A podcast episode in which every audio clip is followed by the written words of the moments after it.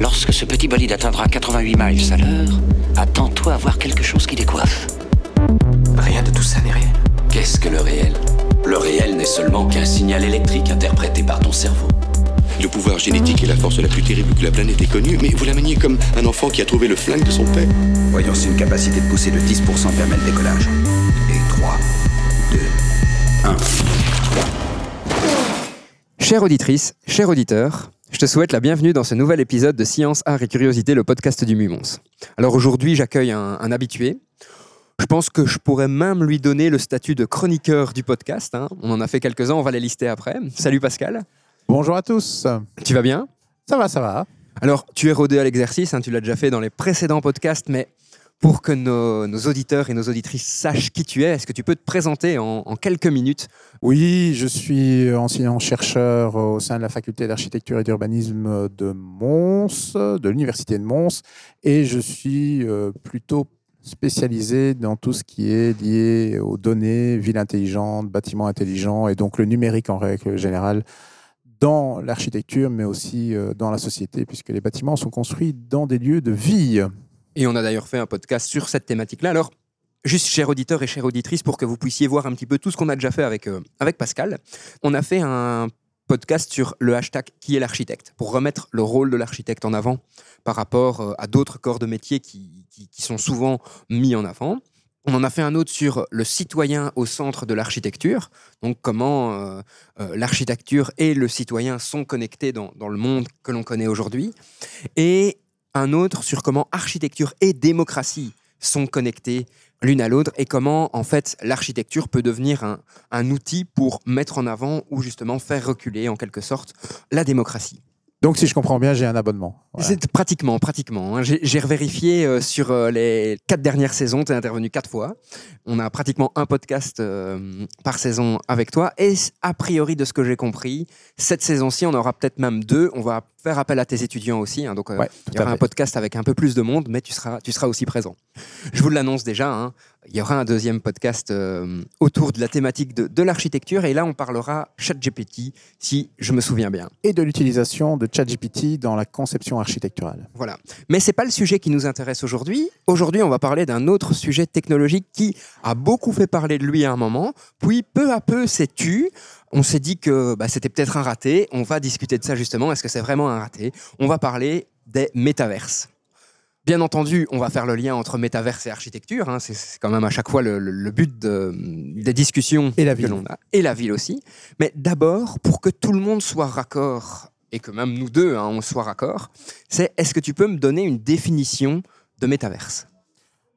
Alors, c'est difficile de donner une définition de quelque chose qui euh, existe euh, aujourd'hui par bribes, mais euh, si on veut simplifier pour l'ensemble des auditeurs sans être simpliste, ce sont des espaces qui n'existent pas, mais néanmoins qui ont une existence dans le monde virtuel.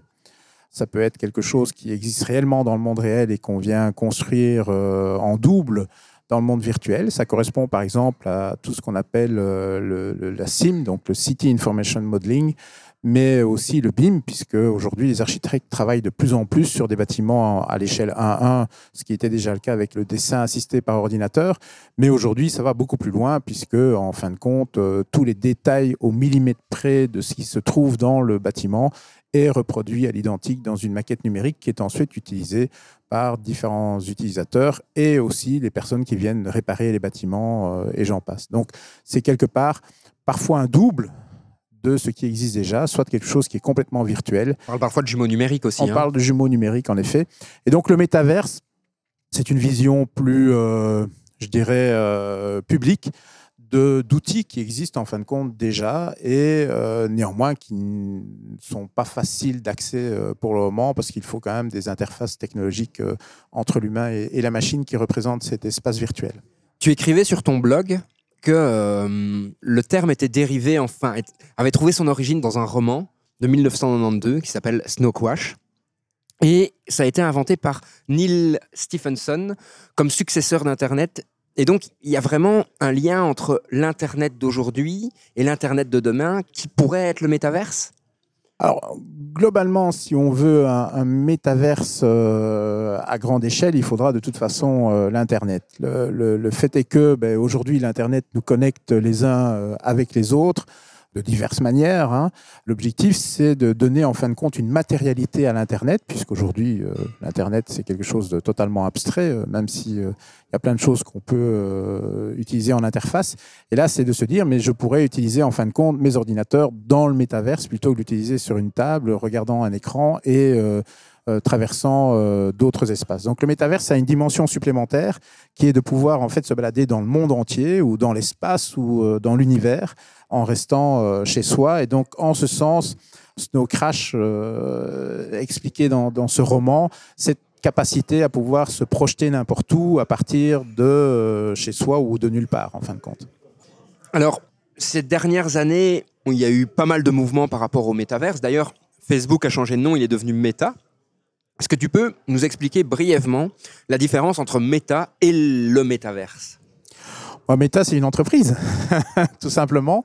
Mark Zuckerberg, euh, je pense, sentait euh, qu'on était dans une, période où Facebook est en train de, perdre des parts de marché. Ça se passe un peu mieux d'ailleurs ce début d'année que la- la- l'année 2022. Mais euh, je pense qu'ils avaient, en tout cas stratégiquement au niveau de leur entreprise, la, la- la volonté de changer de logiciel, entre guillemets. Et ils ont décidé de focaliser sur le métaverse. Alors il faut resituer dans le temps, en fin de compte, cette création de, de c'est que pendant toute l'année 2022, on a eu véritablement en fait une efflorescence de réflexion sur le métaverse. Alors évidemment, pour les initiés, le plus souvent, euh, pas toujours, et euh, touchant pas nécessairement euh, des domaines uniquement liés à l'architecture, l'urbanisme ou que sais-je, liés à la représentation numérique en fait des espaces, mais aussi à l'échelle, je veux dire, des œuvres d'art, à l'échelle de la création de nouveaux pays. Et donc, dans ce contexte-là, euh, je pense qu'ils se sont dit, mais le métaverse, c'est l'avenir. Bon, entre-temps, il y a un truc qui est arrivé, c'est les IA génératives avec OpenAI. Et il est paradoxal de se dire que le même mois, en fait, euh, Facebook changeait de nom pour devenir Meta et OpenAI mettait à disposition de l'ensemble du monde ChatGPT. Voilà. Donc pour toi, au niveau de l'agenda, il y a eu aussi un petit souci pour Il y a eu un compte comprendre l'importance de cette technologie Ouais, qui, oui. qui va arriver. Alors, justement, le métavers s'appuie en fait sur plusieurs technologies. hein. Pas sur une seule. On ne peut pas parler d'une technologie métavers. C'est- c'est- Il y a plusieurs technos euh, qui, pris séparément, existent toutes déjà à des stades plus ou moins avancés. Et donc, d'abord, a priori, si on veut se projeter dans un espace virtuel, ou en, en tout cas un espace réel mais augmenté, il faut avoir un dispositif qu'on va appeler un casque virtuel ou un casque de réalité augmentée ou des lunettes de réalité augmentée, où on en est un petit peu sur ces technologies et en quoi elles sont, ben, en quoi elles pourraient effectivement faire en sorte que le métaverse tel qu'imaginé existe. Alors, dans le monde industriel, il faut prendre conscience qu'il y a des milliards de dollars qui sont investis euh, dans ces technologies-là, même si euh, pour euh, le, le- le simple kidam comme toi ou comme moi, en fin de compte, c'est c'est pas particulièrement très visible. Alors, le, le- dessus de l'iceberg, c'est le casque de, la, la PlayStation et d'autres- HTC Vive aussi, voilà, euh, il y, a- il y a deux trois casques comme ça euh, où euh, au début c'était assez critique en disant c'est pas très euh, immersif. Et c'est vrai que euh, avoir euh, je veux dire un sac à dos avec un casque et des fils partout euh, ça limite un petit peu en fait l'expérience. Les choses sont en train d'évoluer doucement technologiquement. Et ces technologies néanmoins s'affinent d'année en année pour devenir de plus en plus portables donc ça, ce sont les casques de VR. En parallèle, on a les casques de réalité augmentée. Alors pour le coup, là, euh, Microsoft est bien en avance avec les HoloLens, mais d'autres partenaires euh, industriels américains et, japonais, enfin japonais, euh, chinois, en tout cas l'Asie, développent fortement ces choses-là. Et, je dois dire que même si c'est encore loin du compte, mais probablement que ces casques sortiront plus rapidement sur le marché et je précise à caractère industriel, où on voit déjà par exemple chez Airbus, où on utilise les casques en réalité augmentée sur l'ensemble de la réalisation euh, de la coque des avions, où euh, les, ouvriers euh, spécialisés savent exactement où ils doivent forer le rivet pour que ça soit placé exactement au bon endroit. Et donc ces technologies en fait sont déjà dans le quotidien d'un certain nombre d'industries, mais ne sont pas en fin de compte disponibles parce que ça coûte excessivement cher à mettre en œuvre. Et donc là aussi se pose par rapport au métaverse, et on en parlera avec euh, le film et le livre euh, Ready Player One, qui un petit peu incarne ce que pourrait être un métaverse. hein. Tout à fait. Mais est-ce qu'une crainte derrière euh, le métaverse et derrière le matériel dont on aura besoin pour profiter du métaverse, c'est pas une disparité des richesses encore plus marquée au final que ce qu'il est à l'heure actuelle? Euh, c'est à la fois euh, une, bonne question et, peut-être pas la, question principale qu'on devrait se poser par rapport au métaverse. Euh, mais il est clair que comme toute nouvelle technologie, le, début sera pour les riches. Mais c'est un peu comme la voiture. Au début du XXe siècle, la voiture était disponible pour les très riches. Puis avant la Seconde Guerre mondiale, c'était pour les très riches et les riches. Et après la Seconde Guerre mondiale, c'est devenu un produit commun. Et maintenant, ça redevient un produit pour les riches, avec les voitures électriques. Donc, pour moi, en tout cas, oui, ça va certainement être euh, des technologies qui ne seront pas facilement abordables, en tout cas euh, dans leur aboutissement tel qu'on peut l'imaginer dans euh, Real Player One.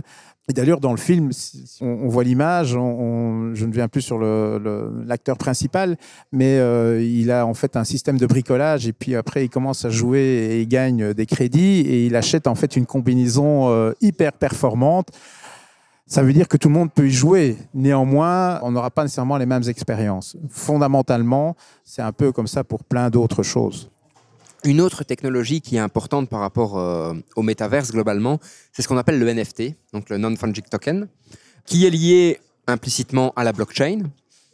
Alors pourquoi c'est important? Ben, Tout simplement parce que si on veut posséder quelque chose Mhm. dans le métaverse alors que cette chose est numérique, ben, l'idée c'est d'avoir un espèce de certificat de propriété numérique Ouais. qu'on peut assimiler à un, à un NFT. Est-ce que tu peux nous en dire un petit peu plus sur l'importance du NFT par rapport au métaverse? Alors, le NFT, euh, je suis certain qu'il y a des spécialistes qui en parleraient mieux que moi, euh, en tout cas sur la technologie, ce que ça représente avec les blockchains et autres. euh. Mais par contre, ce qui est intéressant euh, dans, dans cet outil, qui est en fin de compte une, une manière de, de pouvoir faire des transactions financières, mais bien au-delà, c'est la transaction financière, par exemple, c'est pour acheter un terrain. Alors, acheter un terrain ou un, territoire dans le monde virtuel, ça paraît un peu euh, abscon. On a pourtant démontré, ben, l'année passée, euh, les NFT sont montés en flèche euh, sur la vente d'œuvres d'art et autres, qui ont posé plein d'autres questions par ailleurs. hein. C'est quoi une œuvre d'art numérique? Bon. Et dans ce contexte-là, ce qui m'importe, en tout cas pour les auditeurs, c'est de bien comprendre que ce métaverse, ces multiples verses, en fin de compte, hein, univers, c'est que ce sont des, espaces qui sont des espaces à part entière. Et à partir du moment où il y a des espaces à part entière, où les gens peuvent développer, en fin de compte, acheter un terrain, et, et c'est arrivé, entre autres, euh, avec les NFT, où on a vu en fait une spéculation euh, sur des terrains euh, dans des mondes virtuels. Alors on précise que c'est pour du blanchiment d'argent, hein, donc ça montre en fin de compte que c'est le côté tangible de ces espaces, puisqu'on a déjà réussi, l'être humain est hyper performant en la matière, de détourner euh, une invention pour en faire déjà quelque chose qui était euh, un peu plus malsain. Et qui a une influence sur le monde réel surtout. et qui a une influence sur le monde réel. Et je rebondis sur ce que tu dis, c'est vraiment le- le- le- l'addition en fait de monde qui est en train de, de se penser hein, euh, dans la Silicon Valley et, et en Chine et dans, dans plein d'autres pays dans le monde sur le fait que ben, il faut contractualiser en fin de compte ces espaces de la même manière qu'on doit contractualiser les espaces réels.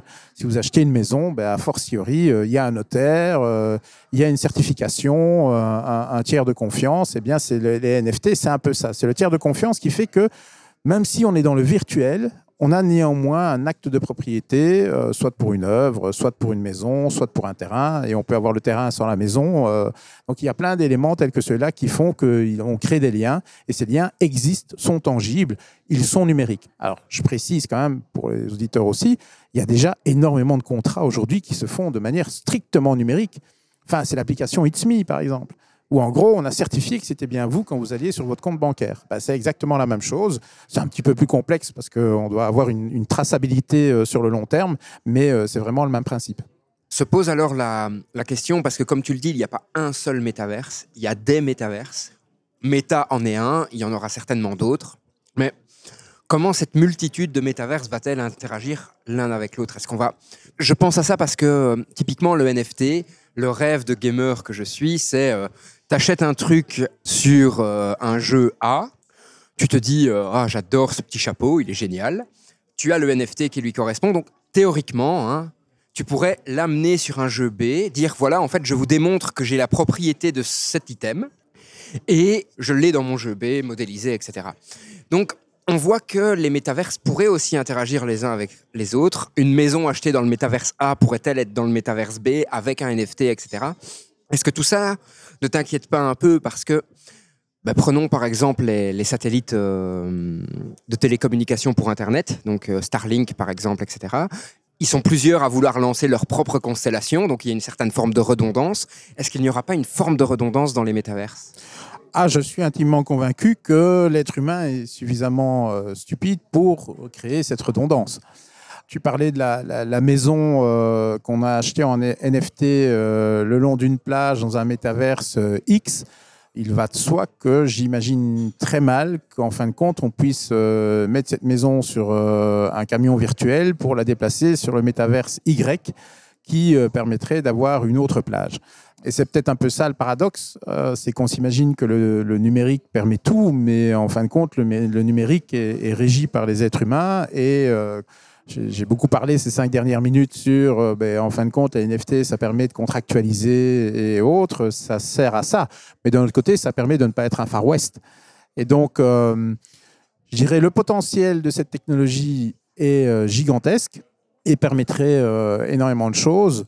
Dans les faits, je pense qu'on réduira le potentiel de cette technologie aux intérêts humains très divers. Euh, je pense que les Chinois auront leur propre métaverse et n'accepteront pas nécessairement que les Occidentaux aillent dans leur métaverse. Comme euh, TikTok est dans deux types euh, d'applications différentes, même si c'est la même application en Chine et, en Europe et aux États-Unis. Et justement, ce raisonnement pose quand même la question de, au final, certes, on n'aura pas un métaverse unique, mais qui va construire ce métaverse? Avec quelles règles?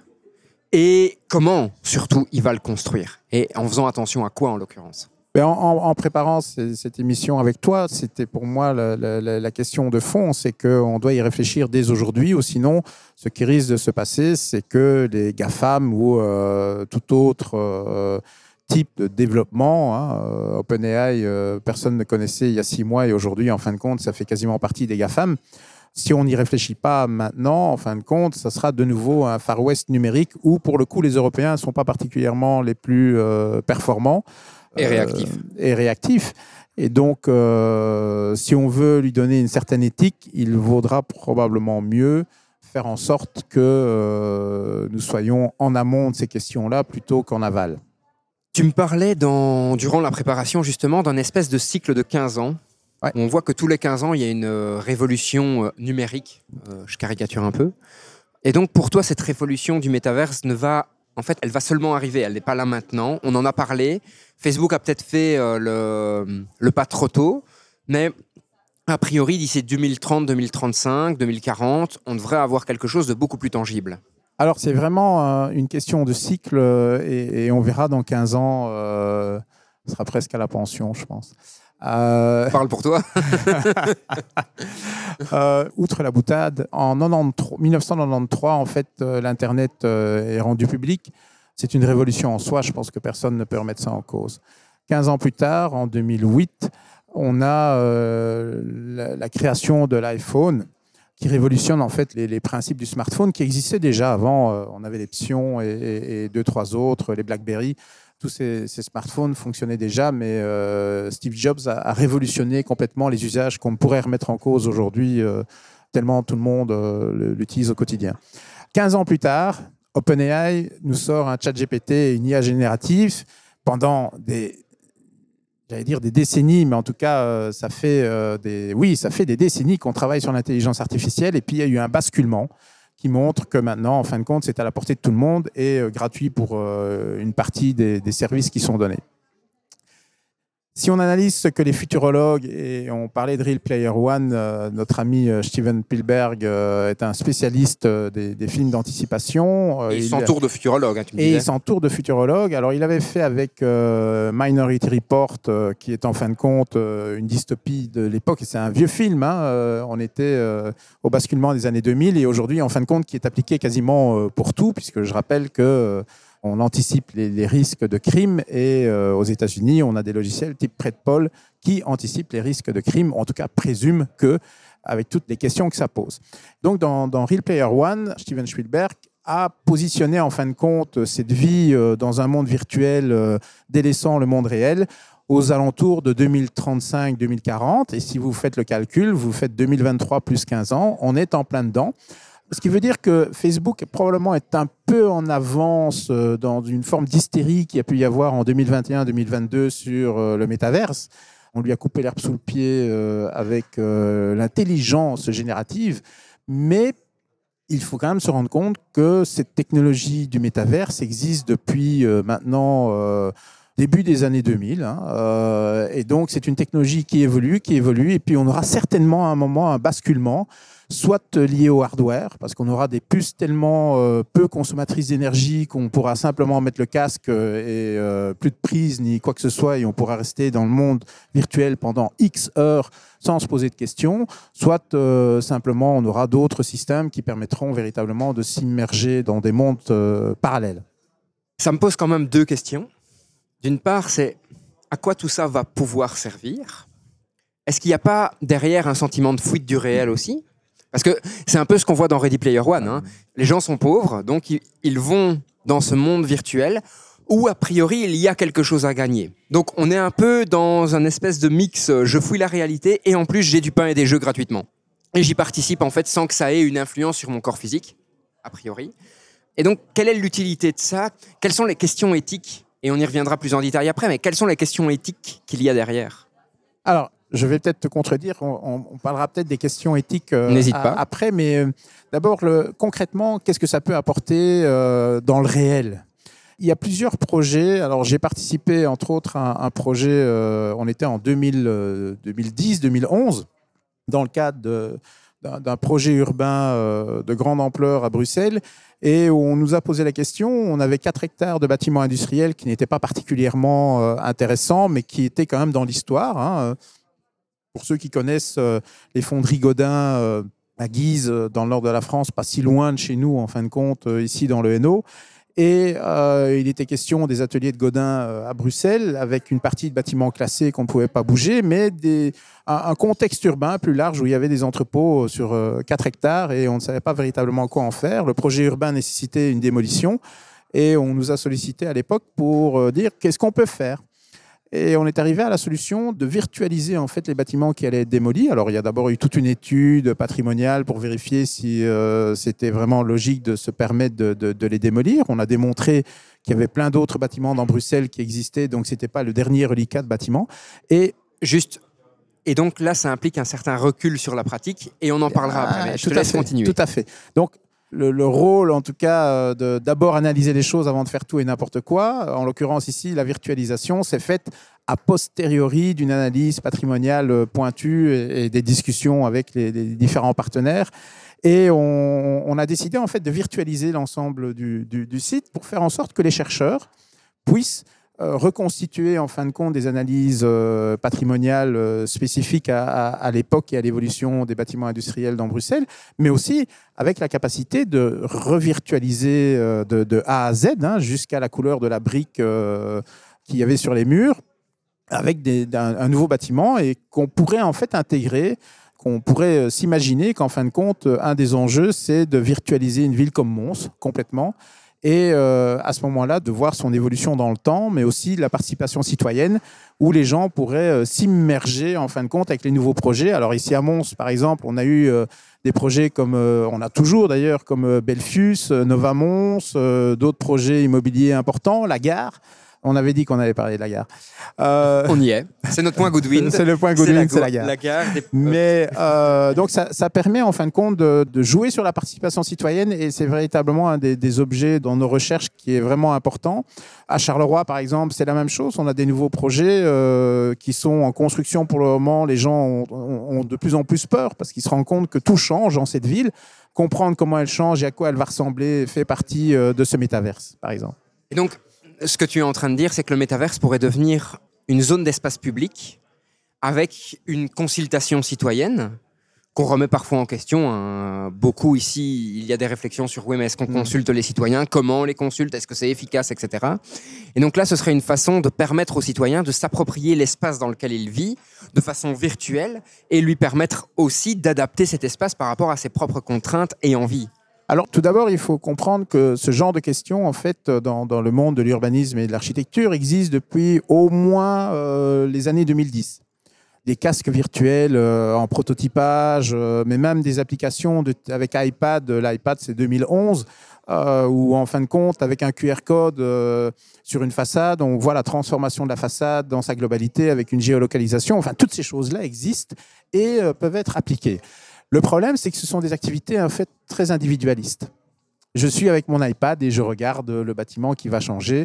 Il n'y a pas véritablement encore de, possibilité de faire un échange et d'une discussion euh, citoyenne sur base d'une représentation euh, imagée euh, et, virtuelle immersive. Donc, il y a le virtuel, c'est une chose. Il y a la question de l'immersion qu'on fait avec le casque aujourd'hui, qu'il soit en réalité virtuelle ou augmentée. Et donc là, on a encore un, gap, et je parlais tout à l'heure de la question technologique. On n'est pas encore arrivé, euh, sauf euh, à l'échelle de grandes productions euh, cinématographiques, mais on n'est pas encore arrivé à l'échelle de se dire, mais on va virtualiser le quartier dans lequel on est, on va se balader dans le quartier tous ensemble, comme on le fait aujourd'hui. Et comme tu le disais aussi, il y a un problème d'ergonomie. Fondamentalement, c'est un des nœuds et des enjeux actuels du métaverse. C'est que mettre un casque virtuel, une bonne partie de la population commence à avoir euh, le mal des transports ou le mal de mer. Et donc, cette technologie n'est pas encore en adéquation avec la réalité des gens. Tout à fait. Et donc, c'est là où on, est véritablement dans, un processus euh, évolutif. Et très sincèrement, c'est pour ça que je, pense que Spielberg et, ses conseillers euh, ont raison. On, a encore du temps avant d'arriver à avoir quelque chose qui nous permet d'avoir une immersion partagée. Je pense que l'enjeu et la question de fond, c'est de se dire qu'on puisse avoir véritablement cette immersion partagée. Alors, soit avec des systèmes qu'on porte soi-même, mais qui sont tellement faciles à porter que tout le monde peut en porter, donc on peut se retrouver dans un espace virtuel ensemble, soit simplement parce qu'on se trouve dans un studio et le studio permet d'avoir une immersion. Et probablement qu'on va d'abord passer par la version studio, qui existe déjà mais qui coûte très cher. Et ensuite, on arrivera dans, dans l'ultime, c'est-à-dire euh, tout seul, je, je participe avec les autres. Et je compléterai sur un élément, euh, imaginons dans la question du gaming, par exemple, où euh, on, on- c'est souvent critiqué, mais euh, et c'est pas à toi qu'il faut le dire, on joue en équipe. Et pour le moment, en fait, le, gaming est, une force d'échange et de, partage et, est fortement utilisé d'ailleurs dans les entreprises euh, pour faire du, coaching et, autres. Imaginons en fait ce mode de gaming, mais où en fin de compte, tout le monde se retrouve dans la même pièce. Je pense que ça amène une toute autre dimension et même une valorisation en fin de compte de ces outils. Par rapport au gaming, je rebondis un petit peu sur ce que tu dis. Au final, j'ai l'impression que dans le gaming, le métaverse existe depuis longtemps. Peut-être qu'on ne l'appelait pas comme ça, mais au final, les codes sont là. Je veux dire, on a des communautés énormes, comme dans des jeux comme World of Warcraft, qui fonctionnaient ensemble, en se rencontrant sur le jeu, en parlant dans le jeu ou en ajoutant Discord. On a des jeux de gestion de villes où euh, tous les joueurs doivent se répartir en corps de métier avec euh, les policiers. euh, Il y en a même qui prennent le rôle de voleurs, etc. et qui administrent la ville et créent un écosystème autour de, cette ville qui est purement virtuelle. Et donc, pourquoi tout d'un coup on parle de métaverse alors que, comme tu le dis, ça existait avant? Mais de la même manière qu'on, enfin, je veux dire, les premières intelligences artificielles avec les premiers neurones numériques et autres, c'est les années 50. Et on parle, tout le monde parle de l'intelligence artificielle aujourd'hui, et voire même l'utilise ou en tout cas la tester. Pas toute la population, mais en tout cas une bonne grosse partie de la population. On n'en parle que maintenant en 2023. Donc entre 1953 et 2023, euh, il y a de la marge. Et donc c'est la même chose, je dirais, pour le coup, les gamers sont probablement euh, parmi les pionniers euh, d'usage, parce que comme, comme tu le dis, tous les codes sont là. Et c'est là où ce qui me paraît intéressant pour comprendre que cette technologie n'est pas en fin de compte un avatar euh, de l'ancien Facebook et nous maintenant Meta, mais bien en fait euh, un gap qui arrivera dans euh, la décennie, les 15 ans qui viennent.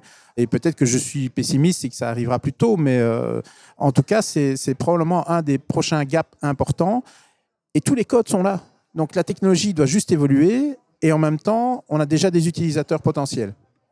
Se pose quand même une question fondamentale par rapport à l'importance du réel. Quand on a préparé le podcast, hein, je t'ai parlé pompeusement de la notion intergénérationnelle du réel, parce qu'on va le voir entre une personne qui a 70 ans, une personne qui a 50 ans, une personne qui a 30 ans, une personne qui a 15 ans, la notion de réel peut être très très différente. Et encore une fois, dans ton blog, d'ailleurs, j'invite nos auditeurs et nos auditrices à aller consulter ce blog pour le trouver très simple. hein. Vous mettez blog Pascal Simons, premier résultat sur Google. Et donc, tu reprends une interview de, Keanu Reeves dans un magazine geek, entre guillemets, plutôt techno. Hein. Et en fait, où il dit, ben voilà, euh, ils ont commencé à prendre des décisions pour vous, c'est devenu notre monde. Une fois, j'essayais d'expliquer l'intrigue de Matrix à ce jeune de 15 ans et que le personnage que je jouais se battait vraiment pour ce qui était réel. Et ce jeune était juste comme, mais qui se soucie si c'est réel ou, pas? Les gens grandissent avec ces outils. Nous écoutons déjà de la musique créée par l'IA dans le style de Nirvana. Il y a l'art numérique NFT, c'est cool. Regarde ce que les jolies machines peuvent faire, mais il y a une corporatocratie derrière qui cherche à contrôler ces choses. Et donc, on voit que le gars vendait le scénario de Matrix, film que personnellement j'adore, et le gamin qui avait 15 ans ne comprenait pas pourquoi il voulait se battre pour le réel. C'est une vraie question de fond. Il faudrait inviter les philosophes sur cette question plus qu'un un architecte urbaniste euh, en la question, parce que nous, on se pose la question du réel et de l'irréel par rapport euh, à la ville. Déjà, de s'imaginer de la difficulté de passer de, la question de rester dans le monde réel si on a un monde irréel. Alors j'ai une étudiante dont malheureusement pour elle, euh, dans les notes de l'émission, je te donnerai le nom de cette étudiante ou le lien de l'article qu'elle avait euh, réalisé dans le cadre euh, d'un de mes cours, euh, justement où elle se préoccupait du, métaverse. Alors cette étudiante avait euh, 22 ans, hein, donc toute jeune, et où elle se posait la question du futur de l'architecte en se disant, mais si on peut tout faire dans le monde réel, à quoi ça sert de s'occuper du monde réel au niveau architecture?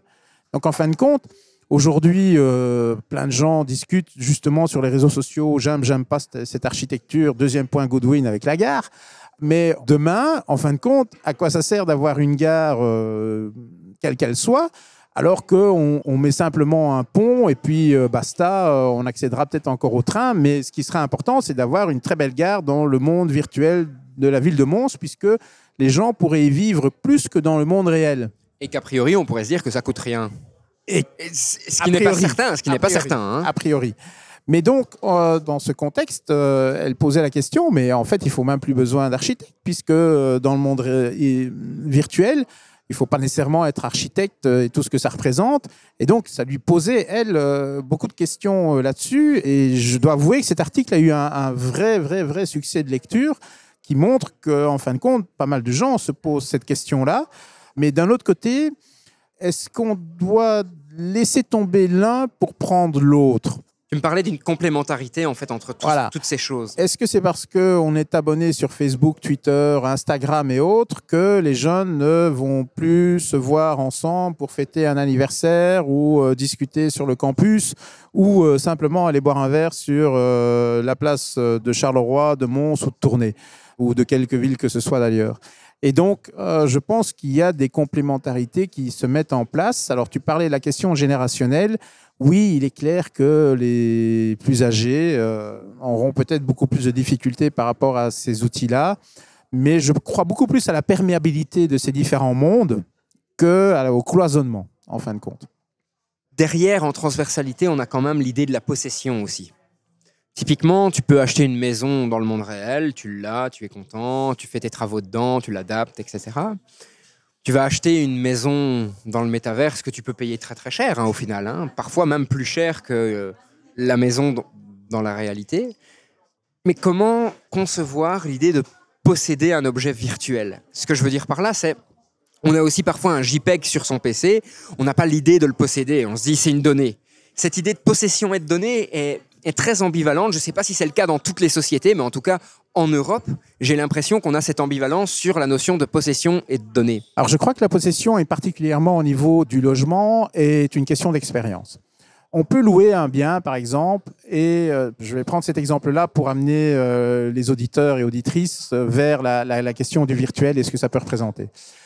On peut louer une maison, Et cette maison est une maison des années 60, 70, euh, dans son jus. hein. Tout le monde peut se projeter euh, instantanément pour voir ce genre de maison euh, qui est un peu euh, old-fashioned et euh, se dire ben, je vais à l'intérieur de cette maison totalement la transformer en mettant des nouvelles peintures, des nouveaux éclairages, une nouvelle cuisine équipée, un beau salon hyper contemporain. Et en fin de compte, on aura profondément transformé la maison. Dix ans plus tard, on se dit, oh, bah, je vais changer, euh, j'aime plus tellement Alma Déco et, et- je vais changer autre chose, euh, peu importe. euh, je pense que les auditeurs et auditrices auront compris. À l'échelle du virtuel, on est exactement dans la même chose. Mais il y a un élément complémentaire. C'est que je suis certain que les auditeurs se disent, mais oui, mais virtuel, on a tout de suite l'image, en fait, de quelque chose qui est relativement mal dessiné, avec des couleurs vives. Intangible euh, aussi. Hein, euh. Ouais, et- et- oui, qui n'existe pas, mais je pense que cette question-là, en fait, est, est- est moins forte que l'expérience vécue réelle. Et là, il faut vraiment se mettre dans une projection où on s'imagine qu'on a des images qui sont en fait la réalité, qu'on a envie, hein, c'est-à-dire euh, soit une plage des Caraïbes, soit euh, une côte euh, bretonne, euh, soit euh, Val d'Isère et de s'imaginer en fin de compte que ces images que nous on a en tête, en fait, on va arriver avec les outils numériques de les projeter. À partir de là, on est dans un process où ben, l'environnement dans lequel on va s'installer aura exactement les mêmes qualités graphiques que ben, ce que l'on voit avec nos yeux quand on s'assied sur un siège euh, ou autre. Ce qui est important de comprendre, c'est justement cette interface entre ben, ce qui est totalement virtuel et ce qui est à moitié virtuel. Donc on, peut s'imaginer qu'on est euh, dans notre maison une pièce qui va s'adapter avec des vrais sièges ou autres et qui nous projette en fin de compte dans le monde virtuel. Alors c'est le cas par exemple de la série télévisée euh, 1899 où les nouvelles technologies montrent qu'on n'a plus de fond vert, on a juste un écran totalement immersif et dans lequel, ben, euh, pour ceux qui ont vu la série en tout cas et que je conseille, soit on se retrouve dans un désert, soit on se retrouve dans une maison qui est un ancien hôpital du 19e siècle, soit on se retrouve en fait dans euh, un bateau qui ressemble comme deux gouttes d'eau au Titanic. Et donc, dans le même espace, on a un vécu totalement différent et ça, c'est une logique totalement immersive. Et à terme, plus que probablement, on pourrait s'imaginer à quelle échelle, je n'en sais rien, mais que dans une maison en vrai, qui serait peut-être une maison euh, où on aurait moins d'intérêt à ce qu'elle soit euh, top quality, représentative de ce qu'on a envie d'exprimer euh, et autres. Et donc ça, c'est toute la question de mon étudiante. À quoi ça sert d'avoir une, une architecture réelle Mais à l'intérieur de cette architecture banale, on se retrouve en fait avec un espace qui fait qu'on a une architecture originale et qui est celle qu'on a envie de vivre au quotidien ou en tout cas pendant une période de la journée.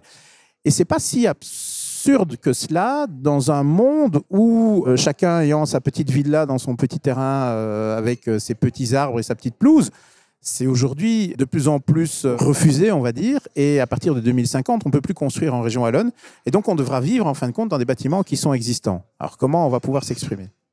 Et au final, ces sujets sont traités dans beaucoup d'œuvres. hein. On peut aller, bien entendu, dans Black Mirror, où on en parle clairement, en, tout cas certains épisodes.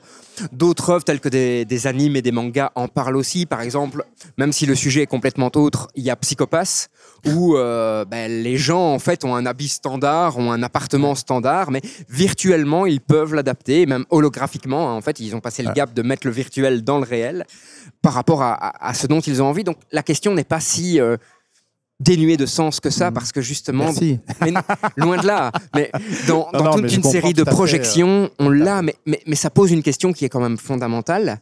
C'est est-ce qu'on ne va pas aller vers une fuite du réel parce que le réel devient trop dur à vivre? Alors ça, c'est une vraie, vraie question et on va prendre la casquette environnementale. Là, c'est plus vraiment un avis personnel plutôt qu'un avis euh, d'expert ou, en tout cas de, chercheur dans certains domaines du numérique. C'est qu'avec l'évolution euh, climatique, je ne suis pas sûr que dans de nombreux pays du sud de l'Europe, d'ici euh, 2050, 2070, 2100, on ait euh, cette possibilité de pouvoir sortir quand on veut, tellement il fera chaud qu'on sera dans un désert.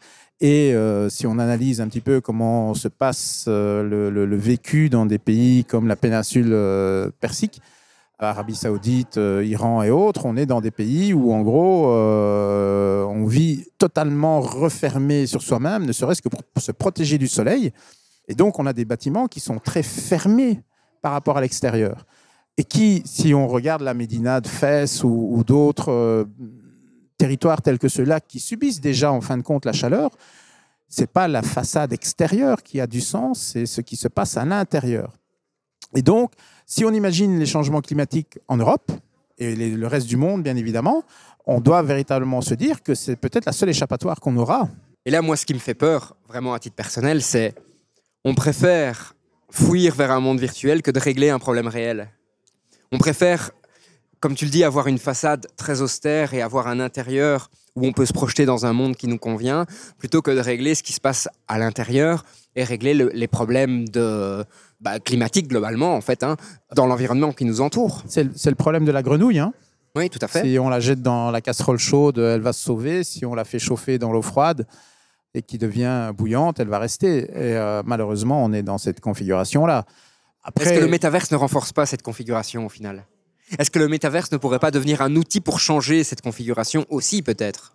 Après, euh, si on, parle de, problématiques de génération, enfin, les, études le montrent, quelque part, c'est les, jeunes ont une anxiété euh, climatique qui n'est pas nécessairement celle des, des plus âgés qui ont peur également, mais qui se disent euh, moi, ça ne me touchera pas. Et ça, c'est un fait. Euh, Une, dernière étude récente montre Du fait qu'ils seront morts avant, ça ne les touchera Voilà. pas. euh, une dernière étude récente montre que toutes les personnes qui ont plus de 50 ans euh, ne se sentiront pas en fait euh, touchées véritablement par les changements climatiques.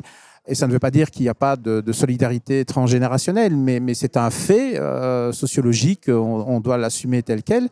Euh, le paradoxe, c'est qu'en fin de compte, c'est les jeunes générations qui sont les plus concernées par le climat qui seraient les plus enclines à pouvoir accepter ces nouvelles technologies. Et donc, de nouveau, je ne suis pas sociologue, je ne suis pas philosophe, euh, je ne sais pas comment les choses arriveront. Moi, je suis assez confiant sur euh, l'évolution du monde, sauf peut-être sur les questions climatiques où on, va quand même chauffer méchamment. Mais je pense qu'il y a quand même véritablement la possibilité de lier les deux et, de prendre le meilleur des deux, en fin de compte. On l'a vu ces derniers mois, Meta a quand même fait quelques pas en arrière par rapport au métaverse, alors que euh, justement, bah, tout le plaidoyer ici qu'on a eu, c'est montrer à quel point les réflexions sur ce métaverse sont quand même importantes dans notre société à venir.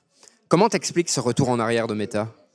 Bah, c'est une entreprise avec euh, des actionnaires, hein. donc euh, je pense qu'eux doivent faire de l'argent. Et euh, là, pour le coup, ils investissaient des milliards de dollars sur tout ce qui était technologie métaverse. Je pense que maintenant, leur préoccupation, c'est de faire une IA générative qui leur permet de gagner de l'argent avec le- le- le- leurs abonnés et, ceux qui participent. euh, le, paradoxe, c'est que euh, Meta, avec euh, l'ensemble de, ses abonnés, a probablement la plus grande base de données gigant, énorme à l'échelle mondiale, en tout cas des individus, pour faire entraîner une intelligence artificielle, générique en tout cas. Comme tu l'as dit, il y a euh, un exemple, un plus marquant que les autres, que je reprends tout de suite, donc euh, Zaha Hadid, qui a conçu une ville dans le métaverse, mais cette ville a la particularité d'être implantée dans le réel. Ce que je veux dire par là, c'est qu'ils ont les terrains sur lesquels euh, la ville s'est fictivement construite, et donc on peut devenir membre de cette ville, donc vraiment citoyen de cette ville, ce qui a priori nous détache de certaines obligations par rapport au pays auquel on appartient. Alors, c'est un terrain qui euh, existe, euh, si je ne dis pas de bêtises, entre la Serbie et la Croatie. Donc, on connaît en fait les problématiques de ces pays qui sont maintenant en paix, mais où euh, dans un, des bras du Danube, il y a quelques kilomètres carrés où personne ne sait réellement à qui ça appartient. Et donc, un privé s'est préoccupé de racheter ces terrains-là en disant, bah, oui, OK, c'est des terrains qui appartiennent à personne, et permet d'avoir une adresse dans le monde réel. Alors, le, le schéma est simple. Euh, je m'appelle Pascal Simoun, je suis euh, multimillionnaire. Euh, Et on insiste là-dessus, tu es euh, Bien multimillionnaire. évidemment, euh, dans ma tête en tout cas. Et euh, je décide en fait d'avoir une adresse dans cette ville, parce qu'avoir une seule adresse, ça va être un peu compliqué. Donc, si on a une ville sur ces quelques kilomètres carrés, ça permet d'avoir de nombreuses adresses. Et donc, je, m'inscris dans un, un, no man's land. Alors, il y a déjà eu des exemples euh, avec euh, Radio Caroline euh, en mer du Nord, où en fait, ils se mettaient dans les, eaux territoriales internationales, donc intouchables, pour pouvoir envoyer de la musique en Angleterre et dans les pays limitrophes de, de, la mer du Nord. Donc, c'était un peu des pirates.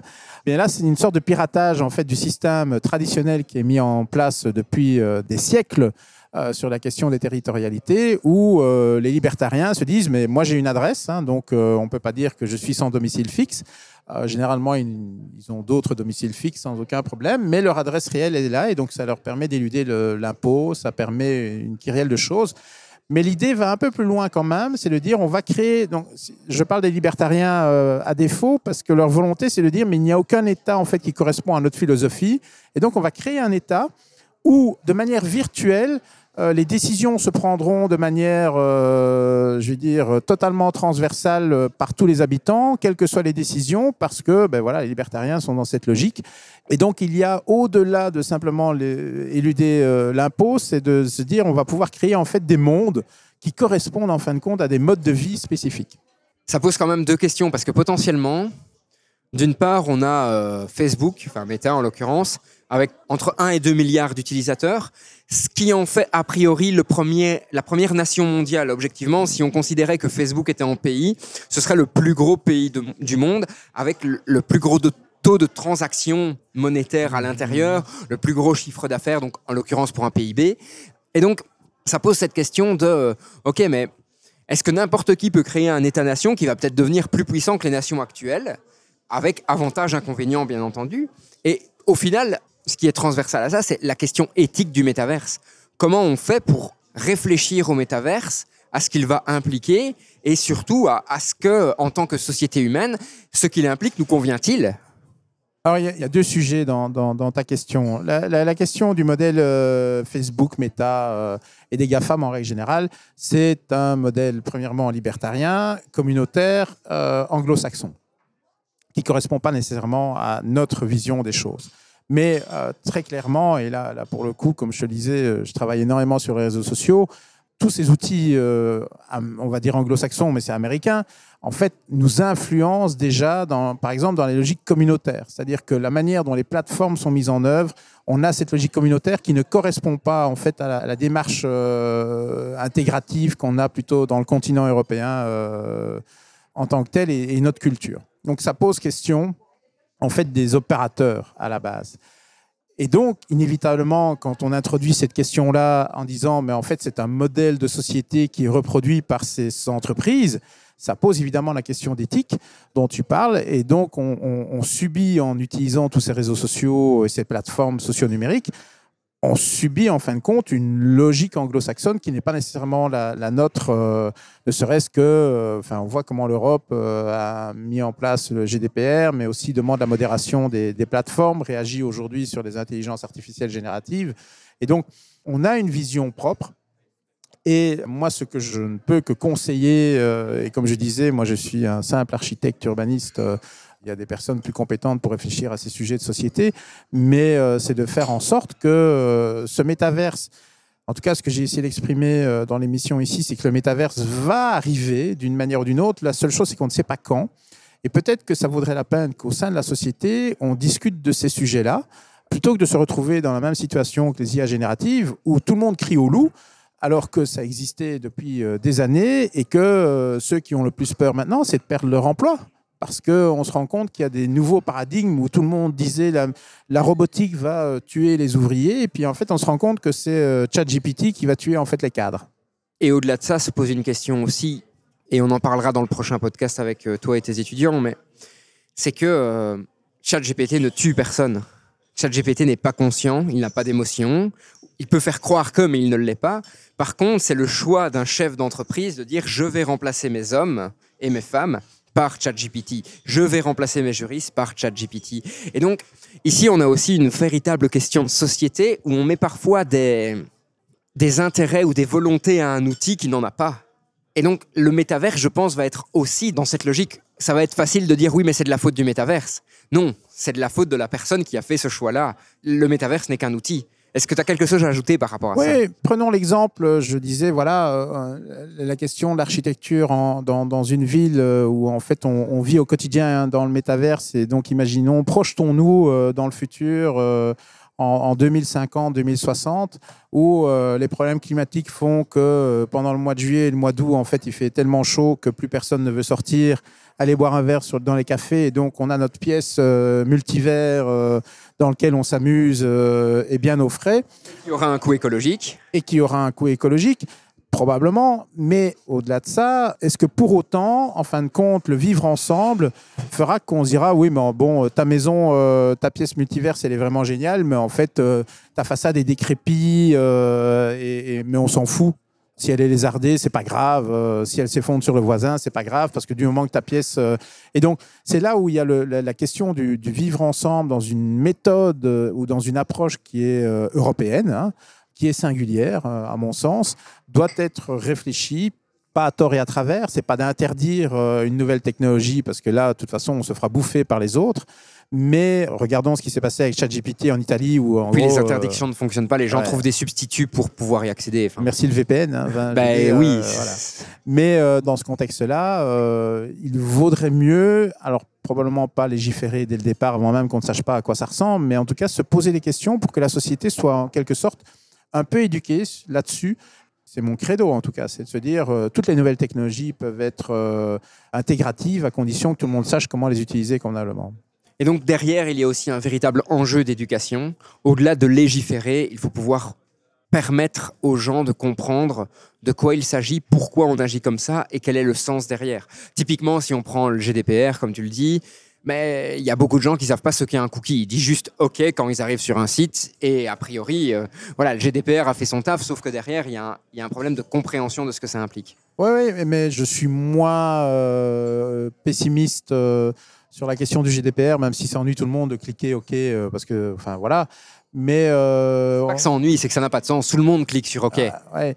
mais, mais, mais, mais quelque part, le fait que cette euh, loi existe euh, implique qu'aujourd'hui, en Californie, on a à peu près un copier-coller de la loi européenne qui a été mise en œuvre et les Américains vont probablement tendre euh, vers un GDPR à l'américaine, mais qui est à l'opposé, en fin de compte, du système américain actuel où, en gros, euh, c'est pas le sujet, mais euh, toutes les données sont disponibles pour toutes les entreprises, sauf celles qu'on a décidé qu'on ne pouvait pas euh, euh, transférer. Le GDPR, c'est l'opposé. Et donc, on, on doit donner une permission en fait à tout l'usage de chaque donnée. Et donc, au niveau euh, du GDPR, ce qu'on constate aujourd'hui, c'est qu'on a une nouvelle mouture qui a été mise en place euh, récemment et qu'il y a des réflexions pour intégrer dans le navigateur, en fin de compte, euh, le fait qu'on n'ait plus à cliquer OK, euh, mais qu'on puisse paramétrer. Mais on rentre de nouveau dans une logique où si on doit paramétrer, on doit comprendre comment fonctionne Firefox, comment fonctionne Edge, comment fonctionne Google Chrome. Et malheureusement, on a l'impression, y compris dans le primaire et dans le secondaire, qu'en fait, c'est inné pour l'ensemble des étudiants. Qui n'est absolument pas le cas. Alors, de fait, et je peux te le confirmer, euh, en master, je donne cours sur les, les villes intelligentes et donc les villes numériques, euh, les données et autres. Et quand j'explique, ne serait-ce à mes étudiants, comment fonctionnent les réseaux sociaux, en fait, ils sont atterrés par euh, la manière dont ça fonctionne et en fin de compte, ce que ça représente comme captation d'informations de leur part et de leur d'informations personnelles. Mais c'est normalement pas un, un professeur à l'université de, de Beaucoup trop ce tard. Entre- C'est beaucoup trop tard. Ah ouais, tout à fait. Par rapport au métavers se pose une autre question qui pour moi est fondamentale dans l'état actuel du monde, c'est la question écologique. C'est-à-dire quel va être le coût écologique vs l'apport du métaverse dans l'équation? Alors, mon point de vue est, est- est souvent le même avec les nouvelles technologies. Les nouvelles technologies, au départ, consomment énormément d'énergie, ne serait-ce que pour être mises au point. Ensuite, il y a une forme euh, de neugantropie, euh, c'est-à-dire de point d'équilibre dans l'entropie de ces technologies. C'est euh, d'arriver à une forme d'équilibre. Et alors, cet équilibre se voit de deux manières. Alors, soit on sait faire énormément plus avec la même quantité d'énergie, soit on fait beaucoup moins avec beaucoup moins d'énergie. Autrement dit, le truc qui commence au départ, ben, à la fin, il consommera beaucoup moins d'énergie pour faire la même chose. Je pense que le métaverse arrivera dans la même problématique. Au départ, on dira ça coûte en, en énergie de manière phénoménale. Je précise quand même que pour 2030, en tout cas en Europe, il y aura l'obligation pour tout ce qui est data center d'être neutre en carbone. Alors qu'est-ce que ça veut dire neutre en carbone? Dans certains cas, euh, ça amènera des évolutions. euh, et là, je fais un petit aparté où on aura des data centers, qui, ce qu'on appelle les data centers edge, qui arriveront dans les centres-villes. Et avec la 5G, c'est d'autant plus vrai. Et en gros, l'énergie qui sera euh, dépensée par ces data centers, petits data centers en centre-ville, seront probablement mutualisés avec les logements qui se trouvent alentour pour être chauffés en hiver, par exemple, ou refroidis euh, en été. Et donc, il y a des solutions par rapport à ces questions-là, mais on ne doit pas rejeter ça d'un revers de la main. Toute nouvelle technologie amène plus de besoins en énergie et on est dans un monde fini. Et donc, j'ai envie de dire, ne rejetons pas cette nouvelle technologie uniquement parce qu'elle va consommer plus d'énergie. Posons-nous la question, comment utiliser cette énergie à bon escient et ne pas faire tout et n'importe quoi avec. On arrive tout doucement à la fin du podcast. hein. On est parti dans, dans plein de directions différentes. Mais concrètement, pour toi, quelle est à l'heure actuelle, hein, aujourd'hui, la conclusion sur le métaverse? Où ça en est? Et euh, qu'est-ce que tu espères du métaverse? Alors, à mon sens, aujourd'hui, les technologies de base du métaverse sont toutes mises à disposition. Malheureusement, la synthèse de ces technologies ensemble n'amène pas assez d'ergonomie pour qu'on puisse passer le cap et que ça devienne un usage massif. Donc, ça reste encore très limité euh, dans les différents usages. Ça arrivera. C'est une simple évolution dans le temps euh, en la matière. Moi, ce qui me pose question, c'est deux choses. C'est que nous sommes dans un monde où aujourd'hui, tant que ça n'est pas là, en fait, on ne se pose pas la question, alors que, que ce soit les architectes, les urbanistes et autres, devraient déjà se poser la question pour se dire, mais quand ça va arriver, en fin de compte, on va pouvoir l'appréhender, on va pouvoir le maîtriser et on va pouvoir en faire quelque chose de bien.